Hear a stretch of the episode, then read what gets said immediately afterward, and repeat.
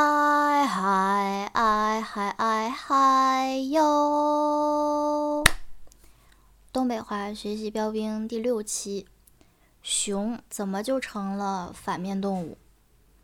二零二一年十月十八日，在我很小的时候，还没有对东北话有任何了解，我就已经知道了狗熊不是个好东西。因为普通话里就有一个特别俗套的单押嘛，会说一个人是英雄还是狗熊。年幼的我就是从这个二分法里知道了狗熊是英雄的反义词。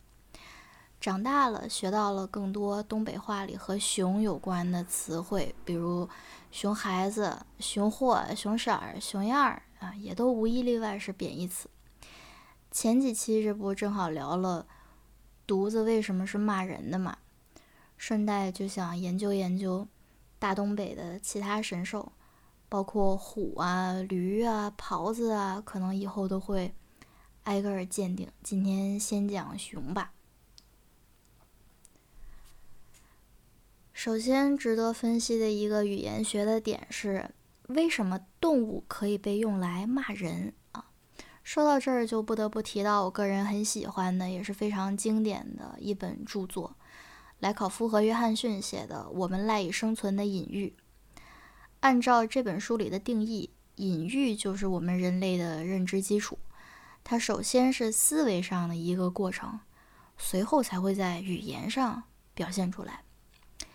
隐喻系统是怎么工作的呢？比如说，一个全新的物体 A。我们对它并不了解，但是我们了解物体 B，我们就会借用一些 B 的属性去描述 A。用学术点的专业名词来说，这个要理解的物体 A 叫做目标域，这个被用来借用属性的物体 B 叫做来源域。隐喻的过程就是用来源域想象和推理目标域。这种思维痕迹在人类语言里广泛存在，已经到了我们习以为常的地步。动物之所以可以用来骂人，啊，是因为这其中存在一层隐喻。我们先是借用了动物身上某些特征，给它们赋予了一个负面的价值判断，再用这套判断去贬损人的。可能在。东北人眼中，熊首先是一种危险的野生动物，会欺负人啊，会给人惹麻烦。但与此同时，它又长了一身横肉啊，不灵活，走得慢，视力也不行。真和人类交起手来，它好像又只能沦为猎物。所以，东北话里关于熊的隐喻基本上分为两种：其一是凶、蛮横。坏啊！我们说熊孩子的时候，指涉的就是这个隐喻意。其二是软弱无能，我们说熊货、熊色儿、熊样儿啊，指涉的就是这个隐喻意。哎，有没有发现这么一分类，突然就有点恨人富贵恼人穷的意思？合着他厉害也不行，他不厉害也不行。光从语言来看啊，熊完全就是一个被东北人妖魔化了的他者。平时即使不拿它来骂人啊，不也都蔑称它为黑瞎子吗？但是这事儿再往细想想，就会发现哪里不对。用马克思他老人家的话来说，事物都是有正反两面的，我们要辩证的看问题。那熊真的就？这么坏吗？为啥东北人这么讨厌熊呢？是自古以来就把它妖魔化为他者的吗？那如果不是自古以来，到底是在什么历史时期经历了什么事件，导致东北人对熊的印象开始变差的呢？这里需要明确一点哦。我刚刚是从东北话里常见的关于熊的负面隐喻来反推出，使用这门语言的东北人可能很讨厌熊。呃，但是呢，我们今天俗称的东北话大名儿叫东北官话，它是一种汉语。所以说的严谨一点儿，我的这个猜想应该更改为：生活在东北的汉人可能很讨厌熊。而众所周知，生活在大小兴安岭那旮瘩的也不只有汉人，单论我国境内，呃，还有其他民族呢，包括蒙古语族之下的蒙古族、达斡尔族。通古斯语族之下的满族、赫哲族、鄂伦春族、鄂温克族等等，国境线之外的还有朝鲜半岛上的朝鲜人、黑龙江以北的俄罗斯人，以及库页岛和北海道那一带的阿伊努人。他们又是怎么看待熊的呢？他们也会用熊来骂人吗？我查了一些资料啊。这里先简单粗暴抛个结论，再往下介绍。基本上，在刚刚列举的这些文化之中，熊并没有被当成一个妖魔化的他者，相反，熊是属于自我认同的一部分，甚至是作为图腾存在的。不恰当的类比一下，熊在他们心目中的地位，可能差不多就等于龙在汉人心目中的地位。熊崇拜在东北亚是非常普遍的现象。具体来说，是从俄罗斯贝加尔湖到中国黑龙江流域，再到日本北部的库页岛，这么一个地理分布。生活在这些地区的民族的创世神话，有好些都是和熊相关的啊，要么是熊变人，要么是人变熊，要么是人熊联姻啊。我接下来挑几个印象特别深刻的讲讲。鄂温克有一个族源传说，讲以前有个猎人上山的时候被母熊抓去同居了，他们还有了个孩子，是只小熊。有天猎人找到机会跑出山洞，坐上小木牌就准备开溜啊。母熊抱着小熊追到江边，让他别走，让他回来。猎人不答应。母熊就生气了，一把将小熊撕成两半儿，一半扔给猎人，一半留在自己身边。最后，被扔给猎人的就长成了鄂温克人，被留在母熊身边的就还是熊。隔壁鄂伦春，呃，也有一个比较相近的，说的是以前有个鄂伦春妇女进山采野菜。迷路了，所以一去不复返。几年后，她的丈夫进山打猎，打死一只熊。剥皮的时候，在熊的前肢上发现一个红手镯。定睛一看，就是他妻子去采野菜当天带的那个。他才知道妻子变成熊了。所以往后大家伙儿都认为熊是鄂伦春人变的。如果要说人变成熊的故事，呢蒙古族也有，主角啊也是个猎人，同时还是个萨满。他只要绕着某棵树转转三圈，就可以变成熊，抓到很多猎物。完了再回到原地绕树三匝啊，就能变回人形。结果没成想，有一次他正在以熊的身份捕猎的时候，那棵树被人砍倒了，他从此就。再也没办法变回来，永永远远要当熊了。接下来再讲一个熊变人的吧，是来自朝鲜族的非常著名的谭君神话。说这个天帝的儿子来到凡间治理天下，这时候就有一头老虎和一头黑熊来求天帝之子把他们变成人形。天帝之子说可以，然后给了他们一束艾草。二十头蒜啊，告诉他们百日之内只能以此为食，不能见到阳光。只要能通过考验，就能变成人。老虎耐不住，破了戒，就还是老虎。但黑熊经受住了考验，变成了一个女人。结果没有人愿意娶一个熊女为妻。最后还是天地之子再次化为男身，和熊女成亲。生了一个儿子，取名谭君王翦。后来谭军登上了王位啊，定都平壤城，国名叫做朝鲜。这些熊崇拜的民族在称谓上对熊也是很恭敬的，一般会把公熊叫爷爷、舅舅、伯父、老爷子、阿爸啊，把母熊叫奶奶、舅妈、伯母、老大娘啊，总之就是按照人类长辈亲属的叫法去称呼的。而且猎熊之后要举行安葬祭祀仪式，希望熊不要怪罪。他们甚至都不会用“熊死了”这样的说法，而是用非常委婉的方式，比如说“老爷子睡着了”。所以这个局面就很明显啊。东北话里的“熊孩子”“熊货”“熊色儿”“熊样儿”之类的不好的词，应该不大可能是从少数民族语言那边转译来的。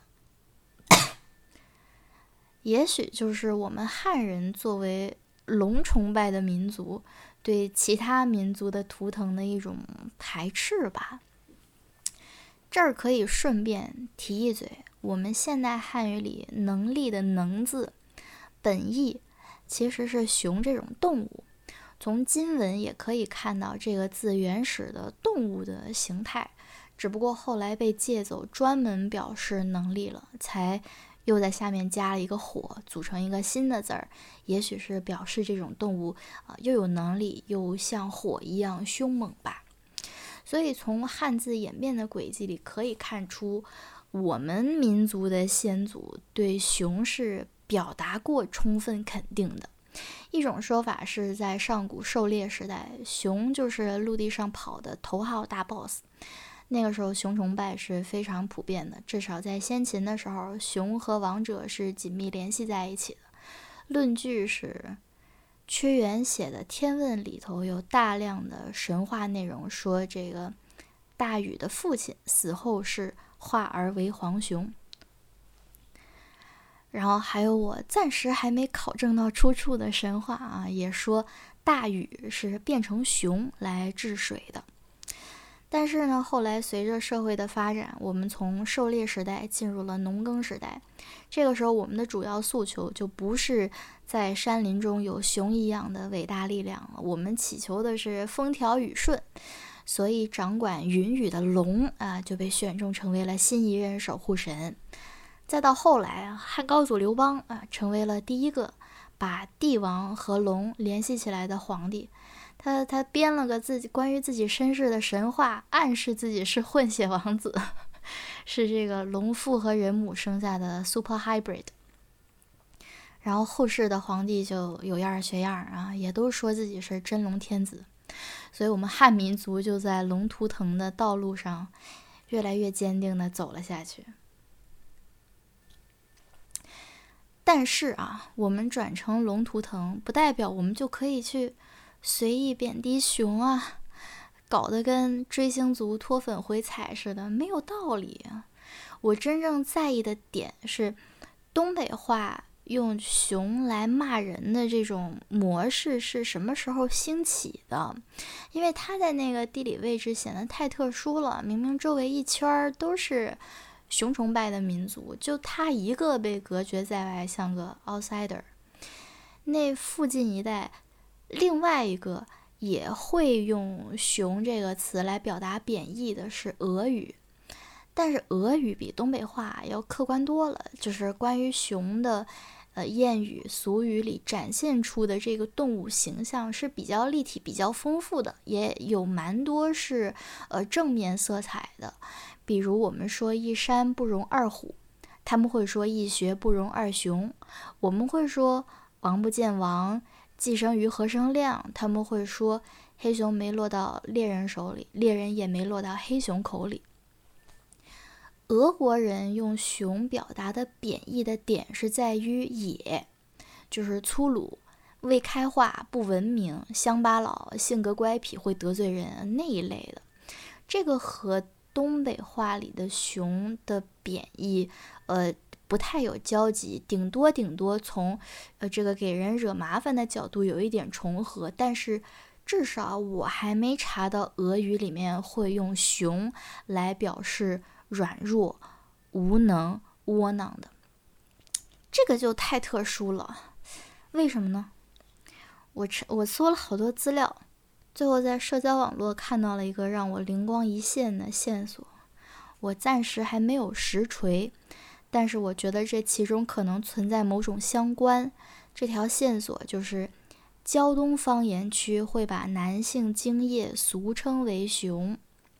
这个所谓的“熊”的本字儿怎么写呢？我查到了，原版是左边一个骨骼的“骨”，右边一个泉水的“泉”。另一个写法是上面一个尸体的“尸”，下面一个繁体的“跟从”的“从”。而且这个字的正经念法儿是“怂”。哎，大家听着是不是特别耳熟啊？我们平时说的形容打退堂鼓的“怂了”。还有形容胆子小的怂包啊，正字儿就应该是这个上失下从的怂字儿。很多人写成怂恿的怂，其实是不对的。我也是这次查了才知道。我看知乎网友提了一些假说，这个上失下从的怂字儿古音，其实可能和熊之类的有有点相近。但是后来尖团不分了，就会被念成熊。加上汉语在演化过程中借音丢失的现象很常见，熊啊，c 翁熊丢掉一个借音一，就会念成四翁怂，也就是今天普通话里的标准念法。但说不定熊的念法也在方言中保留了下来啊！我目前查到的是山东一块儿，说不定还有其他的地方会这么念。前两期聊犊子的时候，分析过利骂语的构成。当时说到很大一部分都和生殖器相关，而男性精液当然也属于此列。把它的单字儿俗称呃作为一个粗口来使用，我觉得是已经是一个逻辑上经得起推敲的行为模式了。另外也有分析说，因为精液具有浓软的特点，所以这个字可以集中表达一种软弱无能之意。呃，我觉得也有一定的解释性。于是乎，按照这个思路，今天东北话里说的“熊孩子”“熊货”“熊色儿”“熊样儿”，其实就应该是“怂孩子”“怂货”“怂色儿”“怂样儿”啊。接下来，我就整合的说一下我的猜想。距今大概一两百年前，许多山东汉人通过闯关东，来到了肥沃的黑土地，也正式迈入了亚洲黑熊的栖息地，被迫开始和这种凶猛的野兽打交道。后来有个伟人啊，归纳过一句很精辟的兵法，叫做“战略上要藐视敌人”啊，古往今来都是这个道理。当你选定了一个敌人，你就会有意无意地开始对他进行他者化、妖魔化，因为这样的思想动员会让你深信消灭他才是一个正义的选择啊！黑熊对于中原来的移民毫无疑问是一个巨大的威胁，因为我们汉人的传统异能也就是种种地嘛，顶多在捕捕鱼、养养猪什么的。总的来说，完全没有经历过成为一个猎人应该有的职业培训，对这种大型野生动物完全不了解，不会像周边少数民族那样对它抱有任何尊敬。可能早期有很多人都命丧黑熊口中，那这催生的当然就会是恐惧和憎恨了。从战略上要藐视敌人，意思就是我们要骂他、羞辱他，打从心底里觉得他是劣等的，这样有朝一日自己就可以超过他。哎，正好老家方言里“熊”不是什么好词儿，对吧？那时候普通小老百姓哪有什么文化，肯定不知道“熊”的正字儿怎么写，更不可能了解它的原意是男性精液。只知道面前这种猛兽也叫熊啊，一来二去就给附会上了，以为黑熊就是脏话里的“熊”字儿的起源。哎，但说不定这个误解也能给人一些精神上的支持和希望呢。哎，你看，熊这不是骂人软弱无能的吗？那是不是说明我们最终也能把这种叫熊的动物打得落花流水呢？最后这么传着传着，关于熊的负面隐喻。就好像真的是起源于这种动物了，反而本字和本意无人知晓。以上就是我的假说啊，但是去考据它是一个太大的工程，我暂时还没有能力完成，只是有一个小小的思路。大家知道我们国家的最东极叫做黑瞎子岛。这个岛名儿显然就是来自于黑熊，而且是对黑熊的一个蔑称。我想知道的是，这个岛是什么时候被命名成这个版本的？我猜测应该不会早于闯关东时期，因为我觉得“黑瞎子”这个名词应该是汉人闯关东以后才创造出来的，和熊的那些负面隐喻意一起诞生于那个独一无二的时代。哇，这期好长呀！我打算正经的讲一个结束语。这里是东北话学习标兵，一档研究东北话以及东北文化的播客。如无意外，每周会更新一次，但千万不要误会这是什么学术播客啊！一切只是因为我男朋友是东北人而已。我喜欢的小说《斯通纳》里有这样一句话：“爱不是最终目的，而是一个过程。”借助这个过程，一个人想去了解另一个人。这档播客想记录的就是这个过程。谢谢你的收听。